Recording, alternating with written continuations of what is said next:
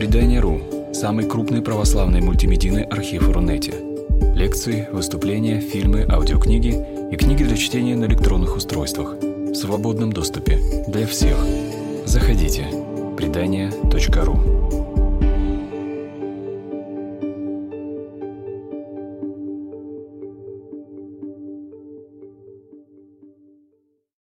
Играл в логические игры, он э, придумывал загадки и так далее, и так далее. То есть для него вот эта стихия игры была очень естественной средой, в которой он проводил свою жизнь. И мне бы хотелось обратить внимание еще вот на что. На то, что его псевдоним Кэрол,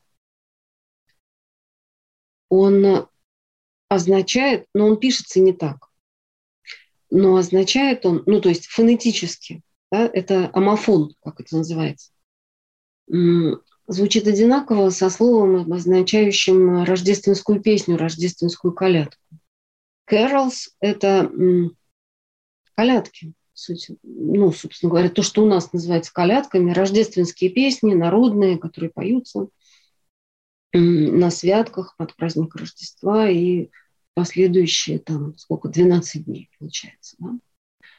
И вот это не случайная вещь, абсолютно не случайная, потому что Рождество – это праздник ребенка.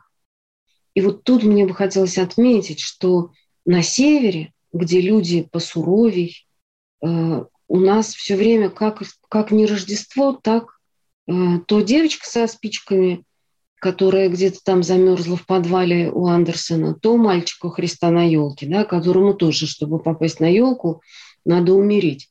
И вот мы льем э, слезы сочувствия по отношению к этим детям. Но это не обязательно так. И очень часто тема ребенка, рождественская тема, она как бы не развертывается как тема страдающего ребенка. Это тема ребенка вообще, который может быть страдающим, а может быть, наоборот, очень счастливым и благополучным.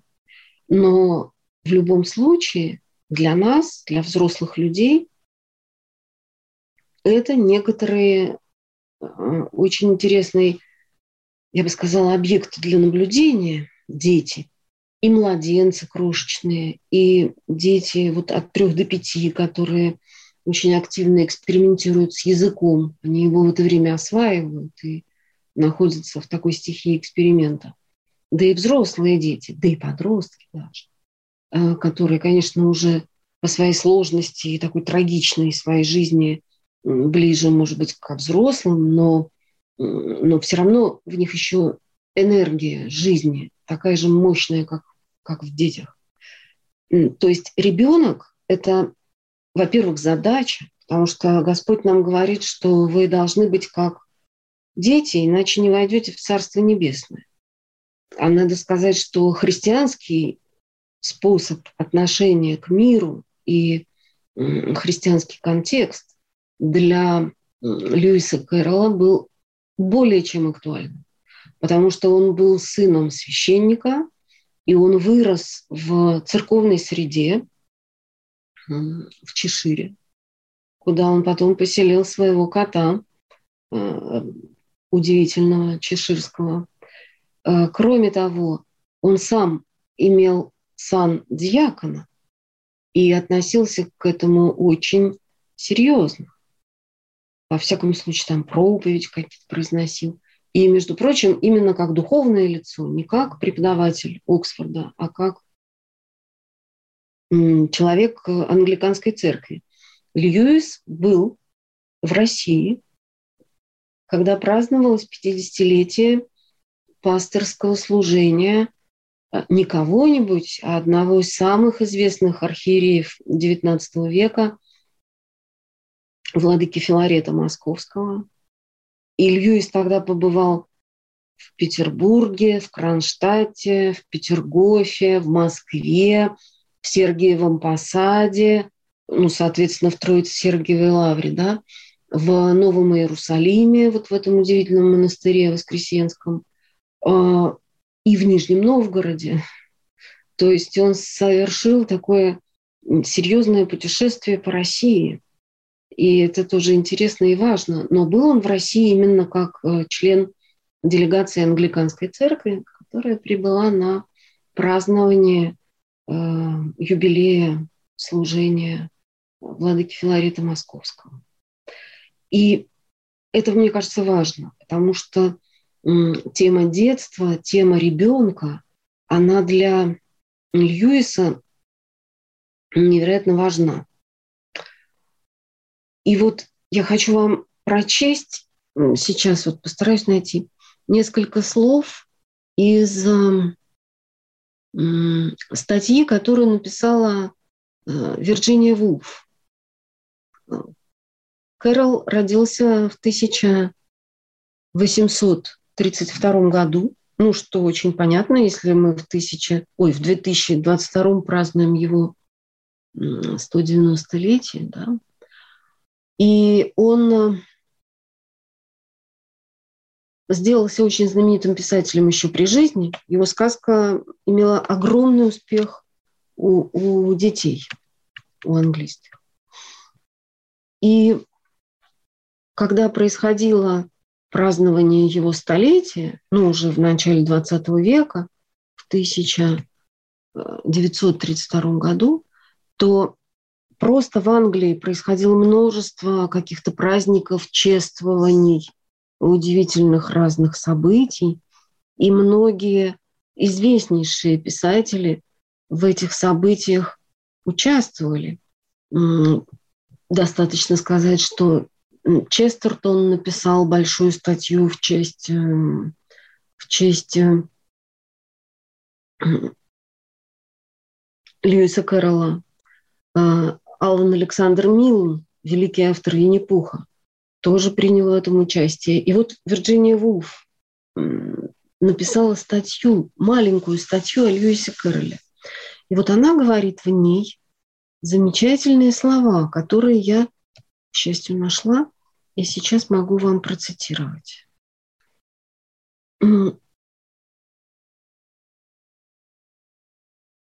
Да, он шел по земле таким легким шагом, что не оставил следов. Он до такой степени пассивно растворился в Оксфорде, что стал невидимкой. Он принял все условности. Он был педантичен, обидчив, благочестив и склонен к шуткам. Если у оксфордской профессуры XIX века была некая суть, этой сутью был он. Он отличался такой добротой, что сестры его боготворили, такой чистотой и безупречностью, что его племяннику решительно не о чем сказ... Э, нечего о нем сказать. Он только намекает, что, возможно, на всей жизни Льюиса Кэрролла лежала тень разочарования. Мистер Доджсон тотчас опровергает эту догадку. «Моя жизнь», — заявляет он, — «свободна от всяких волнений и бед». Но в этом прозрачном желе был скрыт необычайно твердый кристалл. В нем было скрыто детство. И это очень странно ибо детство обычно куда-то медленно исчезает. Отзвуки его возникают мгновениями, когда мы уже превратились во взрослых мужчин и женщин. Порой детство возвращается днем, но чаще это случается ночью. Однако с Льюисом Кэрроллом все было иначе. Почему-то, мы так и не знаем почему, детство его было словно отсечено ножом. Оно осталось в нем целиком во всей полноте. Он так и не смог его рассеять. И потому, по мере того, как шли годы, это чужеродное тело в самой глубине его существа, этот твердый кристалл чистого детства лишал взрослого жизненных сил и энергии. Но так как детство хранилось в нем целиком, он сумел сделать то, чего больше никому не удалось. Он сумел вернуться в этот мир, сумел воссоздать его так, что и мы становимся детьми. И дальше, ну, эту статью можно бесконечно цитировать, она очень хорошая, хотя короткая. И дальше Вирджиния Вулф говорит, что обе книги Льюиса Кэрролла об Алисе – это книги не детские. Это единственные книги, в которых мы становимся детьми. Вот это, конечно, сильно сказано, понимаете? Это очень сильные слова. Это книги, не детские. Это книги, в которых мы становимся детьми. Но вот прежде чем э, мы поговорим сегодня о том, как нам вот в этот день, 27 э, января 2022 года, откликается Алиса в «Стране чудес», нам нужно обозначить три такие важные, ну уж простите, но теоретические философские проблемы. Потому что, когда я готовилась к нашей лекции, то вот эти три вопроса, они встали передо мной, ну, прям-таки вот во весь рост. И надо как-то об этом подумать. Первая проблема – это, конечно, проблема перевода. Проблема перевода. Потому что э, мы все знаем, что переводить на другой язык, но иногда даже инструкцию к пылесосу нелегко. А уж если речь идет о литературе художественной, то степень сложности, она многократно возрастает. Когда речь идет о стихах, то а, а у Льюиса, как вы помните, в книжке, у Кэрролла в, в книжке очень много стихов, то здесь надо еще вот умножить, да, повысить коэффициент. А если это еще и литература нонсенса, литература, в которой такая игра на грани э, разумного и, и бессознательного вступает в силу, то это еще труднее переводить. Потому что, понимаете, ну у нас, вот, скажем, у русских людей, которые живут вот в это время, ну, желательно в одном городе, у нас как-то более-менее есть некоторая общая почва. Но как нам э, различить эти тонкости, когда речь идет о ребенке, жившем а, ну сколько получается, 150 лет назад. Да? Как, как с этим обойтись? То есть проблема перевода для Алисы в «Стране чудес», она становится невероятно сложной. И это первый вопрос. Второй вопрос, который тоже вот оказалось мне нелегко для себя самой разрешить, это проблема интерпретации. Каким образом нам нужно относиться к тексту, как его читать. И третий вопрос – это проблема, я бы сказала, отношений между автором и, и текстом. Насколько личность автора важна, насколько она должна быть учтена э, при чтении текста, написанного этим автором. И вот э, несколько слов именно в применении конкретно к Алисе и Льюису Перреллу на эти три темы, по-видимому, нужно сказать для того, чтобы ну, какое-то поле нашего рассмотрения э, сделалось более конкретным и чтобы почва приобрела хоть какую-то твердость. Значит, что касается, что касается проблемы перевода. Ну, возможно, мы с вами говорили об этом когда-то, возможно, нет. Но есть вещи, которые не дурно и повторить. Вся культура человеческая является собой перевод. А, литература – это практика перевода, потому что неизреченный, невыразимый жизненный опыт, очень полный, очень насыщенный, мы переводим на язык красок или там слов, или музыкальных звуков. И это уже перевод. Когда читатель приступает к чтению текста, то он совершает, если угодно, обратный перевод.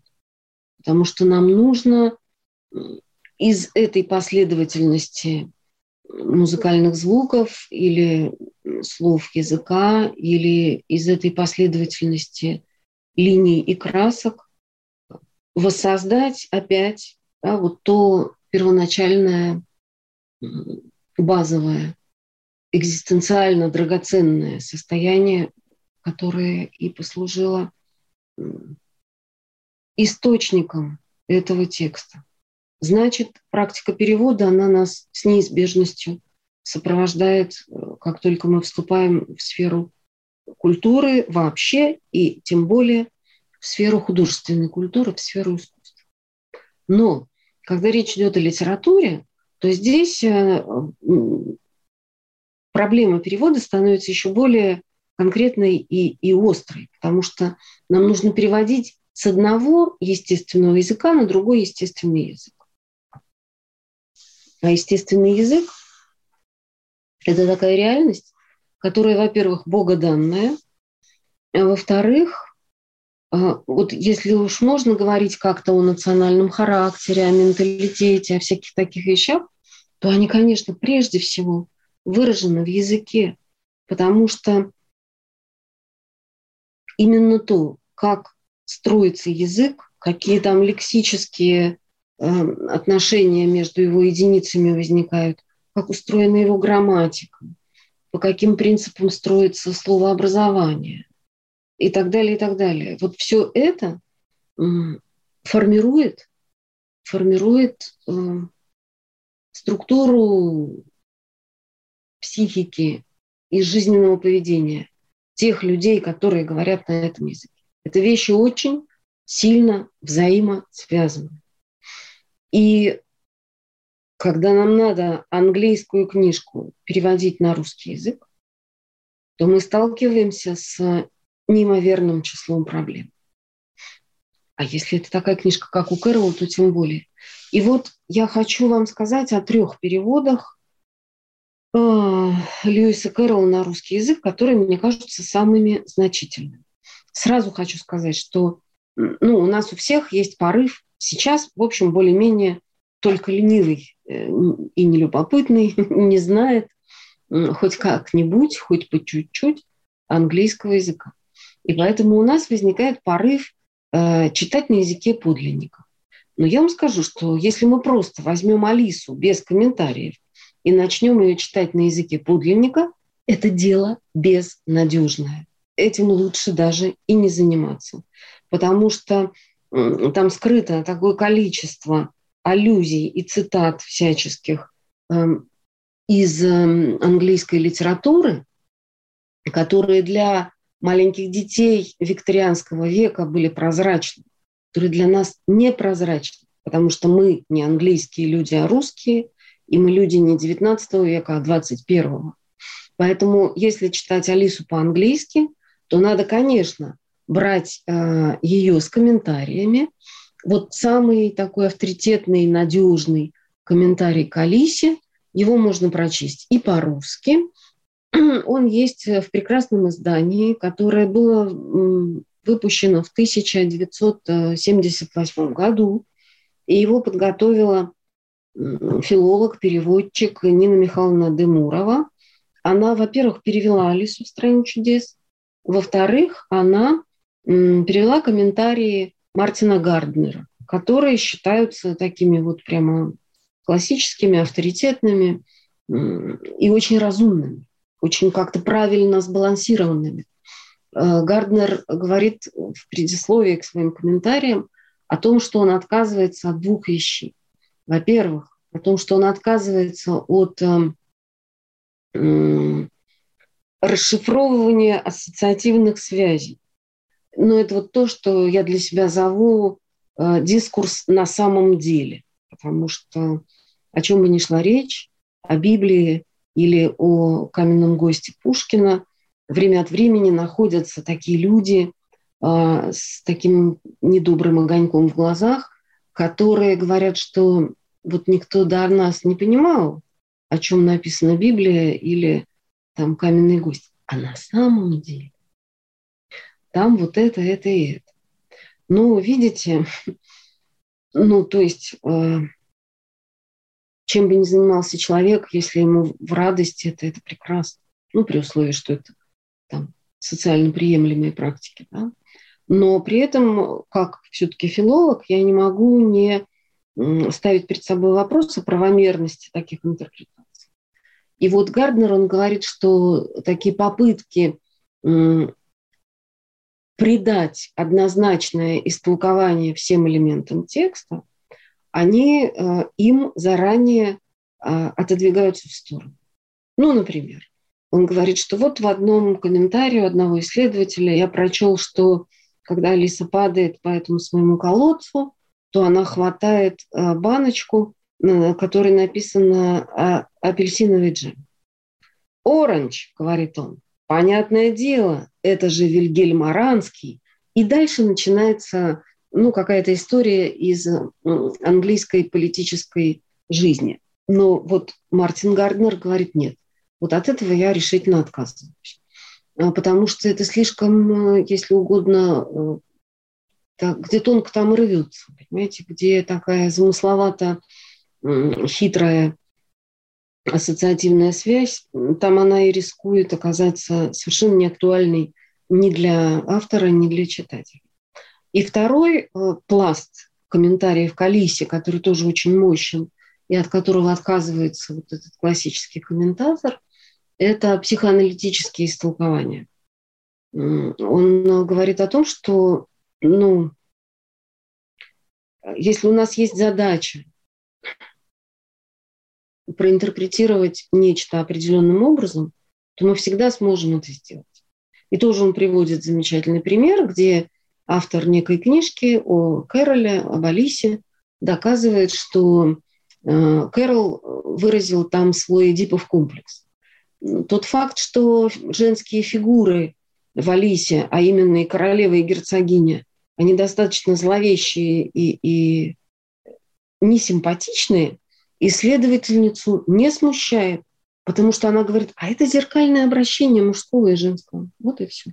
Но знаете, таким образом можно ну, с помощью какой-то цепи логических операций доказать все, что угодно. Собственно говоря, в этом один из аспектов Алисы, да, что логика, построенная на игре формальных приемов, никогда не бывает жизнеспособной. Поэтому Гарднер говорит, что и это меня не интересует. И он пытается ну, сопроводить Алису какими-то историко-литературными биографическими и в широком смысле такими культурными комментариями, которые позволили бы читателям XX века э, понять текст, написанный сто лет назад. И для нас эти комментарии тоже хороши. Так вот, возвращаясь к тому, с чего начали. Если читать вот этот классический авторитетный перевод Наталь, э, Нины Михайловны Демуровой, и если читать Алису на языке подлинника, то тогда абсолютно необходимы комментарии. Потому что тогда будет и не смешно, и не непонятно.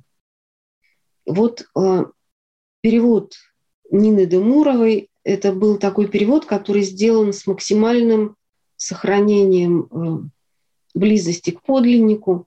И именно поэтому вот меня он в каких-то вещах ну, оставляет холодной, вот честно скажу.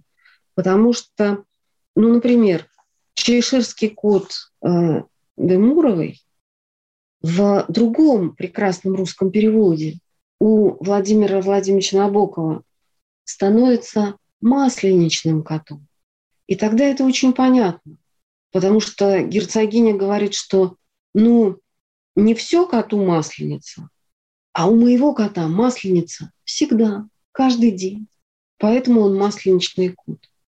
И вот этот самый Чешая Кэт английский, ведь он же он связан с миром детства Кэрола, да, он провел свое детство вот в, это, в этом самом Чешире, где отец его служил священником. И для него это, это знак счастливой страны, страны детства. Да? А для нас, для русских читателей, что Чешир, что Ланкашир, что Йоркшир, это все примерно одно и то же. Особенно если иметь в виду, что это книга для маленьких детей, которые еще не успели английского страноведения по-настоящему вкусить. Поэтому вот перехожу ко второму периоду. То есть если мы хотим понять, как это было для Алисы Лидл и Льюиса Кэрролла, то тогда нам надо читать или подлинник, или, или параллельно то и то э, перевод Нины Демуровой с комментариями Гарднера, и вот двигаться по этому пути. Но тогда это такой путь для взрослого человека, который любит э, культурно-исследовательскую работу, которого вот не смущает эта задача, что он будет продвигаться по тексту сказки маленькими шажками и все время наворачивать круги, и все время осматриваться. Тогда вот так. Перевод Демуровой, подлинник и комментарий Гарднера. Но если мы хотим прочитать эту сказку как сказку, если мы хотим ее прочитать, например, своим маленьким детям, и хотим, чтобы они этому порадовались и удивились, и чтобы им это было, чтобы им это было так же волшебно и прекрасно, как это было когда-то маленькой девочке Алисе Лиддл, которая одновременно и э, такая муза, и, и героиня сказочки, то тогда надо читать перевод Владимира Набокова и пересказ Бориса Захадера. Потому что и то, и то, другой текст, они просто прекрасны. Но, а, смотрите, ну, Захадер, он еще как-то, ну, у него хотя бы главная героиня Алиса. Но он поступает э, с, с Кэролом так же, как поступил с Винни-Пухом. То есть он честно говорит, что это не перевод, а это именно пересказ, что он пересказывает эту сказочку для русского ребенка. Вот сейчас я вам прочитаю маленький, маленький такой кусочек из этой книжки. Это, это, это вступление. Вступление, написанное самим, э, самим Захадыром. Есть у меня один знакомый, приблизительно двух лет от роду, у которого огромное чувство юмора. Он может захохотать, когда никому другому и в голову не придет улыбнуться. Любимая его шутка, он сам ее придумал, такая. Андрюшенька, как говорит курочка, му-му-му. И Андрюшенька заливается смехом. Но если вы ему скажете, что их теозавр говорит «Ах, батюшки мои», Андрюшенька и не улыбнется – а все дело в том, что он очень плохо знаком с повадками ихтиозавров. Так вот, чтобы читать эту книжку по-настоящему, а читать ее по-настоящему, это значит читать и смеяться. Надо знать многое множество самых разных разностей. Вот это объясняет Захадер. Да? И он поэтому не переводит Алису э, ну, близко к английскому тексту а он ее пересказывает. Ну, например, вот одна из первых шуток таких хороших в начале книжки. Я вам прочитаю, как это переведено у Демуровой, у Захадера и у, у Владимира Набокова. Э, Алиса падает да, в кроличью норку.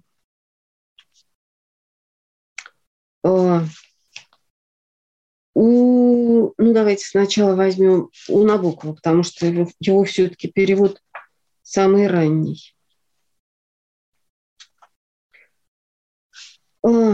Однако, подумала Аня, после такого испытания мне ни чуточку не покажется страшным полететь кувырком с лестницы.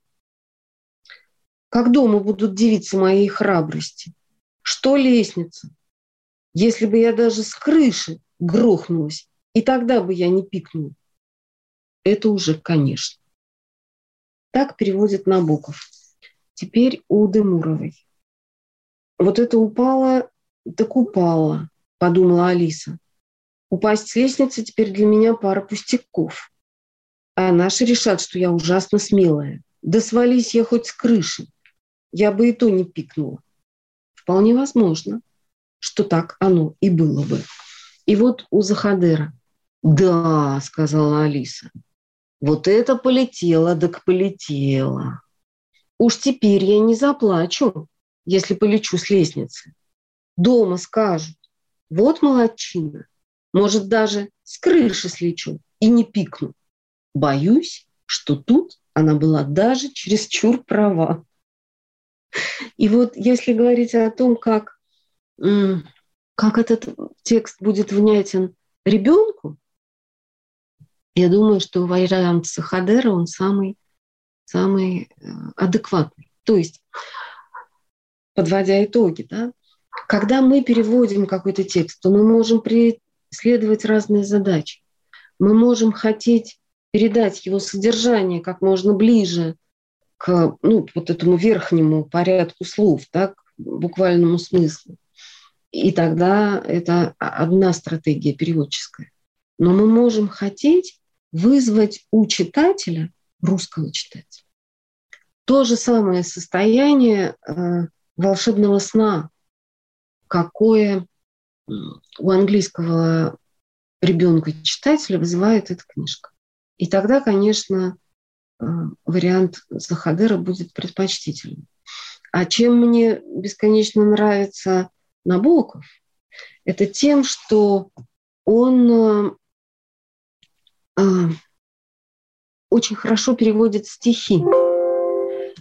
Видите ли, в чем дело? Дело в том, что когда Кэрол рассказывает о стихотворениях, приходящих в голову Алисе, а она же там все время вспоминает разные стихи, то, конечно, вспоминает те стихотворения, что э, находятся в учебниках словесности английских детей. И поэтому, и поэтому это стихи, которые нам ничего не говорят. А вот когда Набоков переводит, то он все время имеет в виду стихотворения нам внятные. Ну, например, вот Алиса пытается проверить себя, все ли хорошо у нее с головкой. И она начинает вспоминать общеизвестное стихотворение. И она думает, что ж такое, не знает ни заботы, ни труда. Ну, понятно, что это хрестоматийные стихи, птичка Божия не знает ни заботы, ни труда. И вот как Набоков это чудно перекладывает. Крокодилушка не знает ни заботы, ни труда. Золотит его чешуйки быстротечная вода. Милых рыбок ждет он в гости на брюшке средь камышей. Лапки врозь, дугую хвостик и улыбка до ушей. Вот. Или колыбельная. Если вы помните, есть такая страшная сцена в «Алисе в стране чудес», где герцогиня укачивает ребенка, и она укачивает его э, таким зверским способом, что э, Алисе хочется его спасти. И она прям даже и, и уносит этого ребенка э, от герцогини. Так вот, как, как, э, как эта песня передана у Захадера.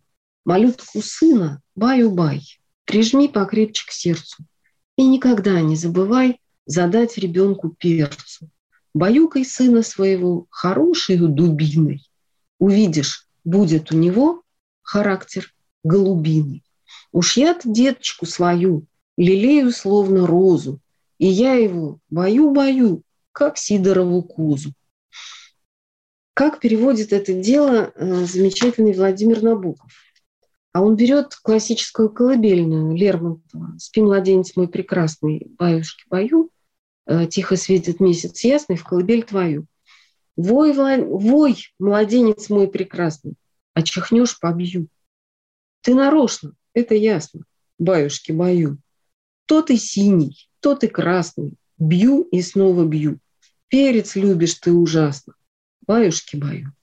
Ну и шедевр, это вы сами прочитаете, когда э, Кэрол и Набоков пародируют э, «Скажи-ка, дядя, ведь недаром» Лермонтова. Это просто великолепно. Так вот, э, если говорить о том, что нам хочется войти в некоторое состояние, да, которое стало исходным импульсом книжки, то тогда, конечно, лучше читать Аню в «Стране чудес» Владимира Набокова и э, пересказ Захадера. Вот что касается Набокова, то для меня еще есть в этой книге одна э, какая-то очень очаровательная и трогательная такая черта, которая связана с тем, что, а видите ли, сам Набоков, когда он переводит эту книжицу, это 22 год, то есть он сам еще, ну, мальчик, еще не так давно кончилось его детство, и он это детство не забыл. И более того, уж он как раз и оказался в стране чудес, когда для него Петербург и Выра – это все уже как на другой планете. Это как в подземной стране, да, куда Алиса попала случайным образом. То есть, когда Набоков переводил Кэрола, то для него это было, во-первых, воспоминание о собственном детстве, ну, таком достаточно англоманском, потому что он же по-английски начал говорить одновременно с русским языком, и он очень Э, любил английскую культуру. И, конечно, а, Элис in Wonderland – это была одна из книжек его детства. Просто ему читали эту книжечку. И когда он ее переводит, он золотое, вот это прекрасное свое детство, вот в этот июльский полдень золотой, да, когда происходит действие Алисы, он и погружается. Вот. Ну а что касается Захадера, то, конечно, великий мастер э, понимания ребенка и великий мастер языковой игры, что видно по его Винни-Пуху, и в этом смысле его Алиса, она ничуть не слабее Винни-Пуха, она также прекрасна. Это что касается перевода. Второе, о чем э, вот нужно сказать два слова хотя бы, это вопрос о о том, как читать текст. Вот великая Вирджиния Вулф, которую на Микине не проведешь. Уж она-то, конечно, один из самых поразительных писателей XX э, века и инженер человеческих душ, ничего не скажешь. Она говорит о том, что детство, как цельный, нерастворенный волшебный кристалл, находилось внутри Льюиса Кэрролла. Именно поэтому – он был таким, ну, в общем, дурацким взрослым, потому что он оставался ребенком. И лучшие его друзья были дети, и, и, и вообще. И она говорит, что эти книги не детские, а это книги, читая которые, человек может стать ребенком. И вот это один способ чтения. Это книга, которая возвращает нас в июльский полдень золотой, да, в мир детства. Но при этом а, надо сказать, что когда дети слушают и читают Алису в стране чудес, они тоже получают свою радость. Они очень даже веселятся. И э, если вы помните, была такая великолепная э, пластинка советская. Она вышла тоже где-то в конце 70-х. Может, в самом начале. Нет, все-таки в конце 70-х. Там э, была радио, ну, был спектакль по Алисе в стране чудес, который вышел на пластинках, на дисках, на фирме «Мелодия». Музыку к этому спектаклю написал Владимир Высоцкий, и он сочинил стихов немало, и был сделан такой, ну, как бы пересказ для э, радиоспектакля, в виде радиоспектакля Алисы. И это было очень сильное событие, потому что многие дети Алису вот еще и благодаря этому спектаклю полюбили. И мультфильмы были, и не один по Алисе. То есть эта книжка не только такая машина времени, которая взрослого переносит в детство, но это вполне себе и детская литература, полноценная книжка для детей. Но помимо этого, мы не можем забыть, что эту книгу написал человек, который интересовался философией, математикой, э, там, логикой, как отдельной философской и математической, кстати, дисциплиной. И он вот все, все эти свои разнообразные интеллектуальные интересы тоже в «Алисе в стране чудес» и в Алисе в Зазеркалье выразил. Ну, потому что это была его природа. Ему все это нравилось. И языковые игры, и логические. И когда он сочиняет эту сказку, то он не может не находиться в том, что он любит. Потому что сказка для любого человека, для взрослого, для ребенка, это возможность быть в том, что я люблю. Вот он это любил. Поэтому сейчас появилось множество, тьма тьмущая, всяких ужасно серьезных взрослых философских книжек и физики, и математики, и философы, и психологи.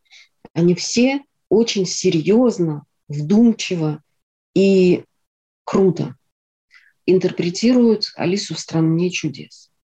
Но когда я открываю многие из этих книжек, то я себя чувствую как Алиса, которая, вот если вы помните, она в одном месте на, на безумном чаепитии, она говорит, что каждое слово понятно, а смысла нет. Ну, каждое слово в фразе, я знаю, что оно означает. Но что означает эта фраза, я не понимаю. Вот у меня, к сожалению, иногда бывает то же самое, когда я читаю очень сложные и глубоко научные интерпретации Алисы, то я немножко теряюсь. И, и, и не очень понимаю, ну, о чем это и какое это отношение имеет к любимой с детства книжке. Поэтому, ну, это не значит, что эта интерпретация плоха.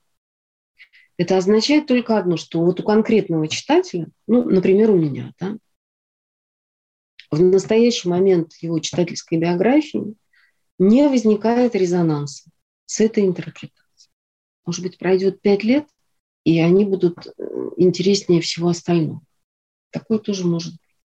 То есть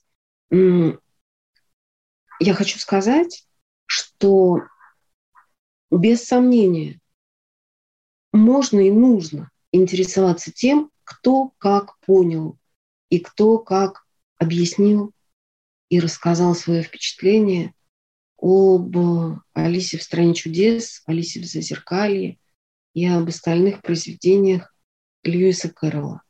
Но при этом не стоит относиться к этому слишком серьезно. Вообще один из уроков этой книжечки заключается в том, что не надо относиться к жизни слишком серьезно. Вот эти самые персонажи, которые на самом деле карты, карточные эти фигурки, да, им кажется, что они живут очень серьезно. Короли, королевы, голову там рубить, не рубить. Но Алиса – живой человек. Она смотрит на весь этот прекрасный картонный мир, и она смеется. Вот точно так же, понимаете, Господь Бог смотрит на нас, и Он тоже смеется, потому что по сравнению с великой милостью и полнотой божественной жизни, ну, мы все все-таки немножко картонные, уже надо трезво себя оценивать. Да? Поэтому не стоит слишком абсолютизировать какую бы то ни было тонкую, глубокую, научную интерпретацию э, детской сказки. Может быть, лучше будет для нас, если мы сможем сохранять вот это равновесие и, и а, равно благоволить всем возможностям.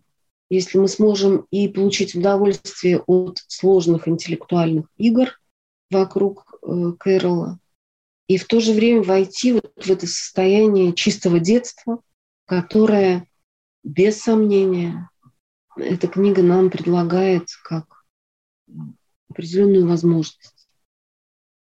Это вот что касается а, способов интерпретации текста. И, наконец, по поводу личности Льюиса Кэрролла. А, когда я смотрю на его фотографии, то я понимаю, что передо мной человек довольно сложный.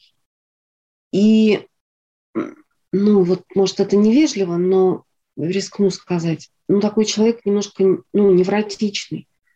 В чем-то человек очень особенный, понимаете? И действительно, некоторые его черты говорят о том, что а, он не хотел. Почему он так любил дружить с детьми? Потому что, ну, может быть, он взрослых и побаивался, и, и отчасти презирал. Это видно по его тексту. Ему с детьми было гораздо удобнее и краше. И вот я вам прочитаю э, одно письмецо, которое он написал своему маленькому другу. Мой дорогой Берти, я был бы рад исполнить твою просьбу и написать тебе, но мне мешает несколько обстоятельств.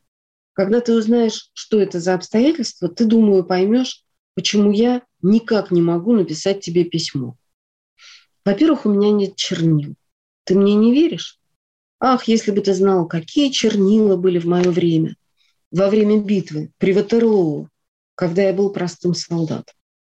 Стоило лишь налить немножко чернил на бумагу, как они сами писали, все, что нужно.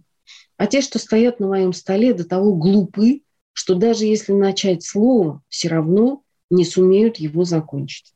Во-вторых, у меня нет времени. Ты мне не веришь? Ну что ж, не верь. Эх, если бы ты знал, какое было время в мое время. Во время битвы при Ватерлоу, когда я командовал полком. В сутках тогда было 25 часов, а иногда 30 и даже 40. В-третьих, это важнее всего. Я совсем не люблю детей. Не знаю почему, но в одном я уверен. Меня от них мутит, как других от кресла качалки или от пудинга с изюмом. Ты мне не веришь? Я так и знал, что ты мне не поверишь. Ах, если бы ты знал, какие были дети в мое время, во время битвы при Ватерлоо, когда я командовал всей английской армией. Когда меня звали герцог Веллингтон, но потом я решил, что носить такое длинное имя слишком хлопотно, и изменил его на мистер Доджсон. Теперь ты и сам видишь, что написать тебе я никак не могу. Смотрите, какое прекрасное письмо, во-первых, парадоксальное. Вот эта поэтика нонсенса, да, чепухи, абсурда, она здесь прямо цветет, как розовый куст. И ну, понятно, что такой человек, который может так писать, это человек довольно чужой в практичном, э, суховатом и холодном мире взрослых. То есть Кэрол – это очень сложный человек.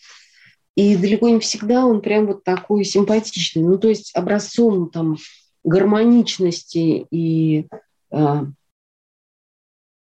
ну, какого-то равновесия, практичности и всего остального он совершенно не был никогда. Но при этом, вот я думаю иногда, что за время такой наш 20 век? У нас всегда изучение литературы рискует обернуться какой-то странной сенсацией. Причем сенсации бывают по двум типам. Либо э, сказать, что на самом деле это написал не Шекспир, а кто-то другой. Ведь этот номер, ну понятно, что шекспировский вопрос, он самый известный в этом смысле, да, что Шекспир не является, ну, человек по имени Шекспир, который работал в театре «Глобус», не являлся автором великих комедии, трагедии, исторических драм, которые нам известны. По такому же типу говорят, что Мольер не писал свои произведения, Шолохов не писал «Тихий дом», и еще много всяких других таких же историй, что на самом деле это не он написал. А второй способ создания такой литературной сенсации – это сказать, что на самом деле он был очень плохой человек. Желательно заподозрить его в каких-то мрачных преступлениях, или перверсивных наклонностей. И вот бедняга Льюис, он тоже, Льюис Кэрролл, он тоже не оказался э, от этого свободен, потому что нашлись замечательные люди в 20 веке, которые сказали, ну, все понятно, он любил детей. Тут сразу вспоминается э, гениальный Винни-Пух и размышления Пятачка.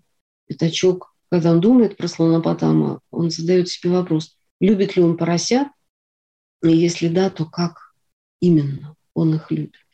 вот начались всякие довольно э, и смехотворные, и скучные в то же время, и довольно отвратительные размышления о том, э, там, насколько сексуальным было отношение э, Льюиса Кэрролла к детям.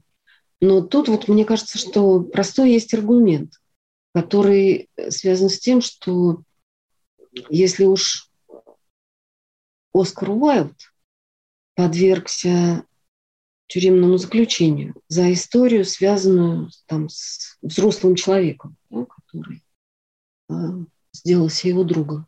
Страшно представить себе, что бы сделали в викторианской Англии с Кэролом, какова была бы его судьба, если бы хотя бы на минутку, хотя бы кто-то из родителей его многочисленных друзей и детей заподозрил, что там дело хотя бы капельку нечисто. То есть он не был бы ни известным писателем, ни профессором Оксфорда, ни вообще не был бы человеком общества. Его бы, так сказать, или отправили в тюрьму, или просто предали общественному бойкоту такой силы, что мы никогда бы не узнали об этом человеке. Понимаете? А мы знаем о нем. И это означает, что с Кэролом-то было все в порядке. А вот не в порядке с нашим 20 веком, который все время ищет каких-то дешевых и громких скандалов, интриг и расследований. И вот в связи с этим очень важный вопрос. А как соотносится личность автора с его текстом? И тут я бы сказала, что очень соблазнительно дать два противоположных ответа на этот вопрос. И первый ответ – никак. Вот никак. А, потому что не очень важно, а, каким человеком был Пушкин. Важна капитанская дочка. Не очень важно, каким человеком был Михаил Булгаков. Важна его «Белая гвардия», например, да, где чистота и крепость и возвышенность человеческих отношений обличают в Булгакове человека, который понимает, что это значит. Он понимает, что такое любовь, что такое верность, что такое доблесть, долг, свобода. Вот и все. А какие там подробности его личной жизни, нас это не должно беспокоить. И это первый ответ на вопрос, да, что не важно, каким был автор, важно, что он сумел понять и почувствовать. А второй ответ на этот вопрос заключается в том, что, конечно, нам нужно знать биографию автора. То есть и не нужно, как я только что сказала, и буду противоречить самой себе, нужно. Потому что если мы не знаем подробностей жизни автора, то тогда некоторые, извините, некоторые а, важные конструктивные свойства текста нам оказываются недоступны. Итак, Теперь после такого долгого вступления мы с вами все-таки немножко поговорим о самой Алисе. И я постараюсь за оставшееся короткое время сказать достаточно, чтобы вам захотелось книжку перечитать. Аж прям вот в трех переводах наилучших э, Набокова, Захадера и Демуровой и в оригинале. Вот будет чем заняться долгими зимними вечерами. Они еще будут зимними, ну, по крайней мере, месяц, а может быть и больше. Если бы мы не интересовались подробностями жизни э, Льюиса Кэрролла, то мы не знали бы, что Алиса – это сказка, которую он рассказал 4 июля 1862 года в Оксфорде во время прогулки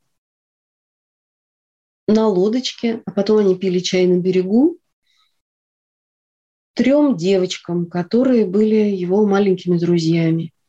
И самым драгоценным человеком в этой компании для него была средняя из трех сестер. Звали ее Алиса Лидл. Алиса, между прочим, прожила долгую жизнь. Вот когда Кэрол пишет книжечку, то ему 30 лет, родился в 1932 году, действие происходит в 1962 году. Алисе 10 лет. Она в год столетия Кэрола была 80-летней пожилой дамой. И она совершила путешествие в Америку, где ее чуть ли не в Колумбийском университете, ну, в каком-то одном из лучших университетов Америки, сделали почетным доктором. На том основании просто, что она героиня одной из лучших книжек на свете. Вот э, замечательный поэт э, Уистон Оден, он сказал, что э, 4 июля – это великий день не только в американской истории, но и в истории мировой литературы.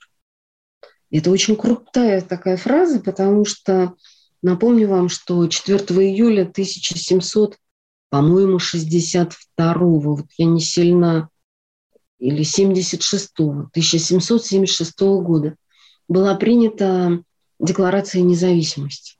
То есть для американцев это прямо, ну вот, дата номер один, великая дата. А Оден говорит, что 4 июля 1862, когда была рассказана Алиса, это такое же великое событие. Кэрол по просьбе девочек рассказывает им сказку. Потом они просят его записать ее. И он записывает эту сказочку. Вот сохранился ее первый вариант, рукописный. Он сам там рисует картиночки, пишет это все от руки, невероятно красиво. В интернете можно посмотреть, там выложены ну, такие фотографии. Э, этой книжечки. И он дарит эту книжку Алисе на Рождество. Кэрол дарит э, сказочку своей маленькой подружке на Рождество. И вот это важно. Это важно. Вот мне здесь видится вот какая чудесная вещь.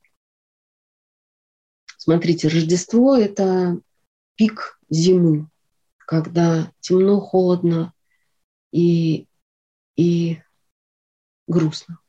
Многим из нас грустно, когда мы не видим солнца целыми днями, а вот англичане и мы в этом смысле такие самые бедняги. А июль – это время, когда солнце сияет, когда вся природа пропитана вот этим золотым светом, понимаете? И это очень красивый подарок, потому что он на Рождество, когда холодно и темно, дарит книгу, несущую в себе воспоминания об июльском полдне. Но это, знаете, как у Мандельштама. Богослужение торжественный зенит, свет в, круг, в круглой храмине под куполом в июле, чтоб прежде смерти мы до времени вздохнули о луговине той, где время не бежит. То есть он дарит память о вечном полдне, о сияющем лете зимой. И точно так же эта книжечка – это такой подарок нам всем, потому что, вот еще раз повторю золотые слова Вирджинии Вулф, это возможность для нас вернуться в состояние детства. Как Кэрол понимает состояние детства? А, ну, детство сейчас очень часто мы ассоциируем с детской травмой. Приходишь к психологу, он тебе говорит, ну-ка вспомни, пожалуйста, кто тебя, сирота, обидел. И даже не сирота. Вот в чем папа, мама, бабушка, дедушка, учительница в школе, соседка по лестничной площадке были неправы. Какие они нанесли тебе раны. Но вот у Кэрола совершенно другая в этом смысле история. Вот я хочу прочитать стишок, который начинает, открывает Алису. Июльский полдень золотой сияет так светло, в неловких маленьких руках упрямится весло, и нас течением далеко от моря, от дома унесло. Безжалостные, в жаркий день, в такой сонливый час, когда бы только подремать, не размыкая глаз, вы требуете, чтобы я придумывал рассказ. И заканчивается этот стих так. Ну вот, нет, даже вот давайте целиком прочитаем. И первая велит начать его без промедления, вторая просит, поглупей пусть будут приключения, а третья прерывает нас сто раз в одно мгновение. А дальше смотрите, как красиво. И вот настала тишина, и будто бы во сне неслышно девочка идет по сказочной стране и видит множество чудес в подземной глубине – но ключ фантазии иссяк, не бьет его струя. Конец я после расскажу, даю вам слово я. Настало после, мне кричит компания моя. И тянется неспешно нить моей волшебной сказки. К закату дело, наконец, доходит до развязки. Идем домой, вечерний луч смягчил дневные краски. Алиса, сказку детских дней храни до седины. В том тайнике, где ты хранишь младенческие сны, как странник бережет цветок далекой стороны.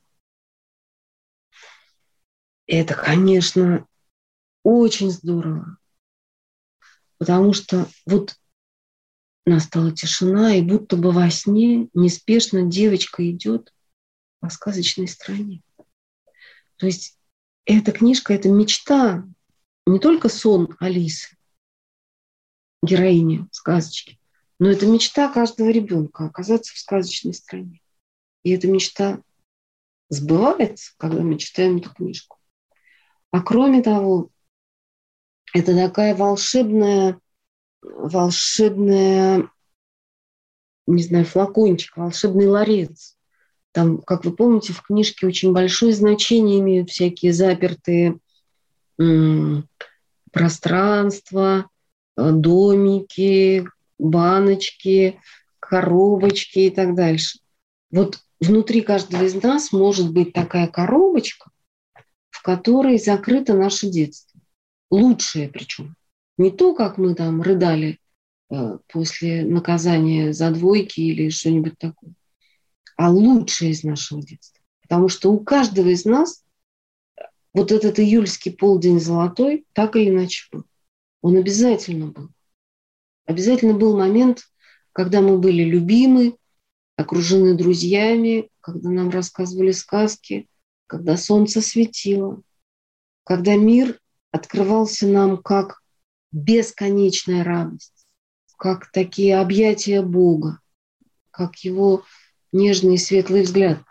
И вот как заканчивается эта книжка про Алису, она же заканчивается тем, что, ну, это рассказ в рассказе, да, потому что Алиса, проснувшись, пересказывает своей сестре старшей все, что она видела во сне.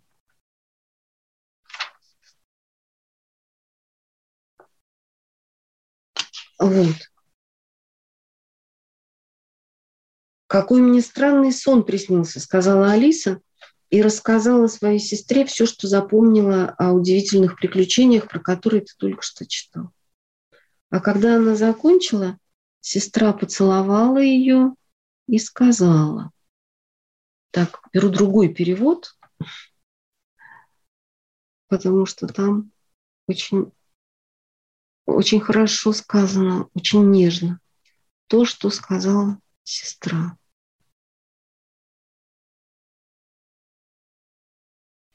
Сон был и правда очень занятный, сказала сестра и поцеловала ее. А сейчас беги пить чай, а то опоздаешь. Алиса послушно вскочила и побежала домой. Но по дороге она все равно думала, какой же это был чудесный сон. Сон, который, наверное, никогда не забудешь. И вот на этом Захадер заканчивает, потому что его книжка обращена к маленьким детям. А Набоков еще продолжает. И Владимир Владимирович Набоков, он говорит в конце следующее. А сестра Да, и у него очень красиво. Аня встала и побежала к дому, вся еще трепещущая от сознания виденных чудес. Как красиво, да? Трепещущая от сознания виденных чудес. А сестра осталась сидеть на скате, опершись на вытянутую руку. Глядела она на золотой закат и думала о маленькой Ане и обо всех ее чудесных приключениях.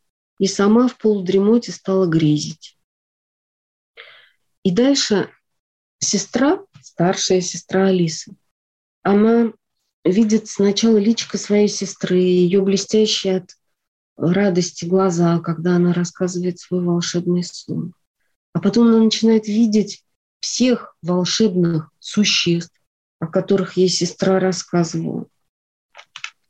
Длинная трава шелестела под торопливыми шажками белого кролика.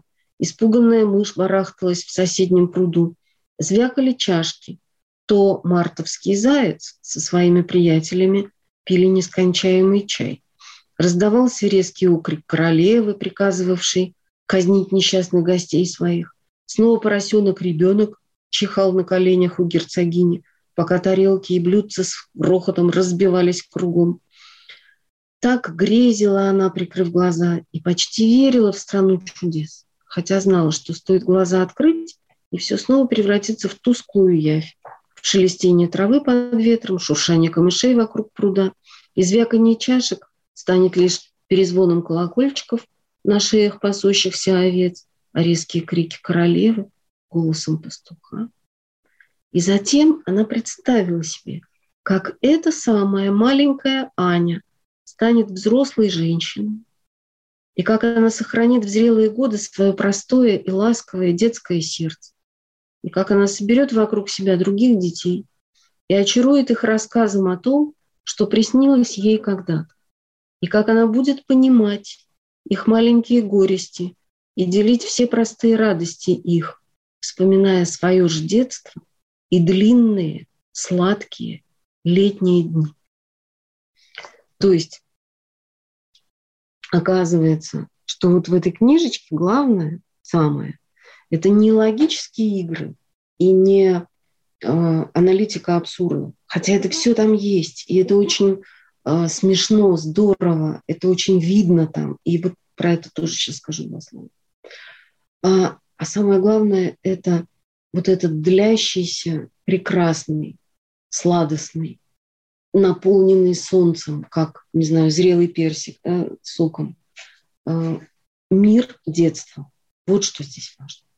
И эта книга – это такой, ну вот кристалл магический, да, который ты раскрываешь и начинаешь видеть в нем детство и себя, вспоминать ребенком, и ты попадаешь туда, где ничего уже не может испортить твое счастье и твой внутренний покой.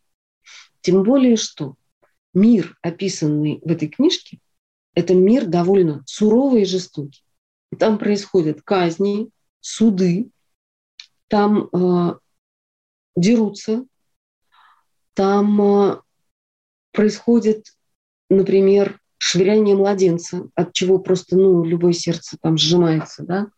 Там люди чуть не тонут в море слез. Море слез. Вот что там есть в этом мире. И однако этот мир не должен нас пугать. И когда я читала эту книжечку, параллельно читала процесс. Ну, для других целей читала процесс Кавка. И там просто тьма тьмущая параллелей. Понимаете? Ну, там какие-то ситуации, которые описывает Кэрол в книге для детей, и ситуации, которые Кавка описывает в процессе для взрослых, это просто одни и те же дела. Ну, например, как вы помните, одна из важных очень частей процесса – это притча о законе, да, где невозможно человеку войти в, во врата закона, хотя человек этого больше всего на свете хочет. И вот Аня, Алиса, не может войти в дом. Аня подошла к двери и робко постучала. Стучать не к чему. сказал Лаки, не глядя на нее. Во-первых, я на той же стороне от двери, как и вы. Во-вторых, в доме такая возня, что никто вашего стука все равно не услышит. И действительно, шум внутри был необычайный. Рев, чиханье, оглушительный треск разбиваемой посуды. «Скажите мне, пожалуйста», — проговорила Аня, «как же мне можно туда войти?» «Был бы какой-нибудь прок от вашего стука», — продолжал лакей, не отвечая ей, «когда бы дверь была между нами. Если бы вы, например, постучали изнутри, то я мог бы вас, так сказать, э, выпустить». Ну и дальше они в таком же духе э, беседуют. «Как я войду?» – настаивала Аня. «Удастся ли вам вообще войти?» – сказал Лакей. Вот, знаете ли, главный вопрос. Ровно тот же главный вопрос у Кавки. Я не знаю, читал ли Кавка Алису, но, что называется, совпал. Но если в притче о законе у Франца Кавки его герой умирает у врат закона, не переступившие порога, то у Кэрола все не так. «Ну его, все равно ничего не добьюсь», — воскликнула Аня в отчаянии. «Он полный дурак». И она отворила дверь и вошла в дом. И вот книжечка эта про девочку, любопытную, полную жажды жизни, простую, добрую, вежливую, которая не боится, оказавшись в стране чудес, совершать шаги. То есть это книжечка про то, что нам всем, когда мы дети, предстоит страшное путешествие в страну чудес, а именно в мир взрослых, где они судят, воюют, обвиняют, казнят, ссорятся, ведут бессмысленные бесконечные разговоры, совершают безумные чаепития и так далее. Но это книжка о том, как идти и не бояться, как сохранять э, верность самой себе и расположение к людям. И в этом смысле, конечно, книжка Кэрола, помимо всех ее интеллектуальных и, и там всяких остальных глубин, это просто, как и любая литература как и любая литература. Это такой, э, ну, если угодно, жизнетренажер, потому что мы не каждый день умираем. Скорее всего, мы сделаем это однажды. Но когда мы читаем о смерти Гамлета, там, не знаю, царя Эдипа, Антигоны и всяких других наших друзей, Ивана Ильича, то мы учимся не бояться. Мы приобретаем опыт, который мы не можем приобрести иным способом. Когда мы читаем о любви, то мы учимся любить. Вот я убеждена, что прочитавшие письма Татьяны к Онегину и Онегина к Татьяне, мы можем уже после восьмого класса с уверенностью смотреть в будущее, потому что нам уже рассказали, что такое любовь. И Кэрол в своей чудесной книжице он рассказал нам, что такое взрослая жизнь. Это такой нонсенс и абсурд, который уже давным-давно забыл даже про свою аксиоматическую основу, а продолжает просто цепляться за частности и напоминать о себе. Но это не страшно, потому что, потому что этот взрослый мир королей, королев, герцогинь, шляпников, мартовских зайцев и т.д. Этот мир, над которым, во-первых, сияет улыбка чеширского кота, это очень важный персонаж. А во-вторых, над этим миром склонено лицо живой девочки Алисы. Точно так же, как над нашим миром всегда склонено лицо Господа Бога. Вот я вам прочитаю напоследок маленькое словцо э, Честертона, который, ну, прямо очень вот хорошо или нет, это не, не Честертон, пардон, это другой человек, Деламар. А, он говорит, если когда-либо в душевном одиночестве, что бывает не так уж редко, нам самим понадобится неподкупный и нелицеприятный критик, на то у нас всегда есть чеширский кот. То есть жить, радоваться и не бояться. Вот этому нас а, этот дар да, нам предлагает а, Льюис Кэрролл и Алиса в «Стране чудес». И это тем более трогательно, что ему-то самому жить было нелегко, понимаете? Человек, который всегда прятался в мир детей из взрослого мира, он, с одной стороны, ну, обладает какими-то признаками святости. Ну, я не хочу сказать, что он был святой, нет. Но он хотя бы пытался следовать заповеди Господа о том, что блаженны дети. А с другой стороны, конечно, это всегда человек бедный, хрупкий, страдающий и уязвимый. И то, что этот уязвимый человек предлагает нам свой испробованный им способ жить и не бояться, это очень трогательно, очень достойно доверия. Ну вот, я надеюсь, что мы сегодня с вами воздали честь и благодарность выразили Льюису Кэрролу. И если есть какие-то вопросы, попробую ответить на них.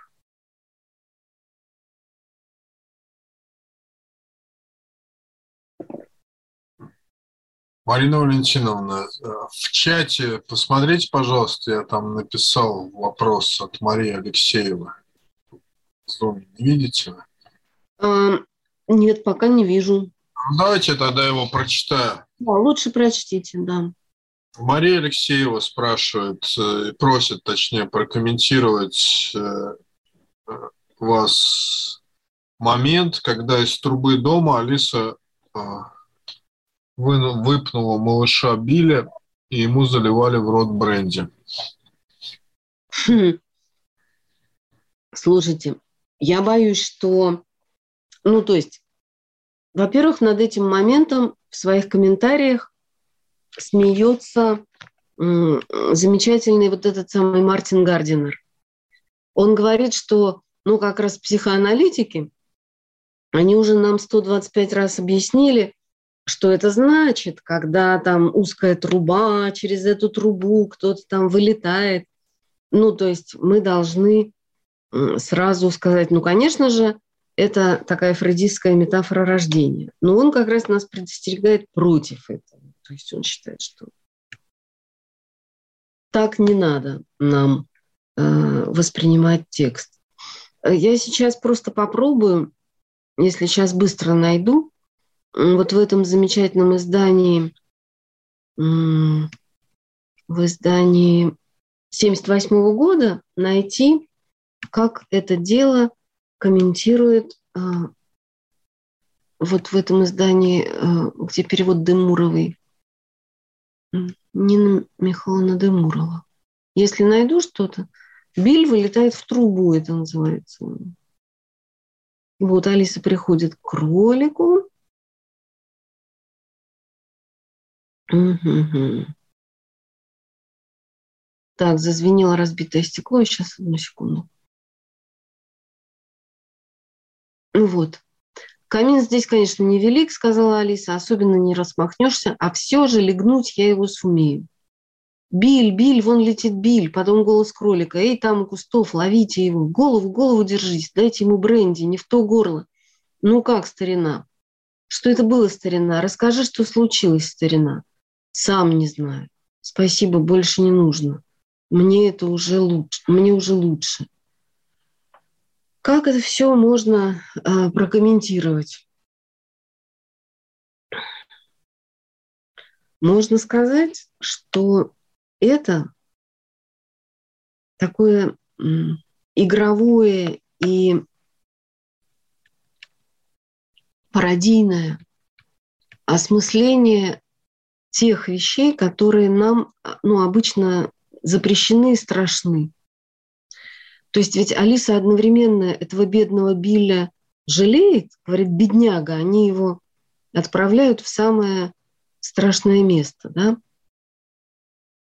А с другой стороны, ей -то тоже надо как-то спасаться, поэтому она оттуда его выпинывает. Вот мне кажется, что никаких скрытых смыслов в этом, в этом, в этом эпизоде других и нет. Кроме как то, что ну вот литературная форма позволяет сделать в безопасной такой пародийной э, форме то, что хочется и нельзя.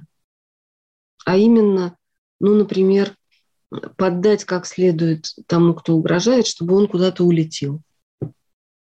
Вот. Ничего другого мне, извините, в голову пока не приходит. Большое спасибо.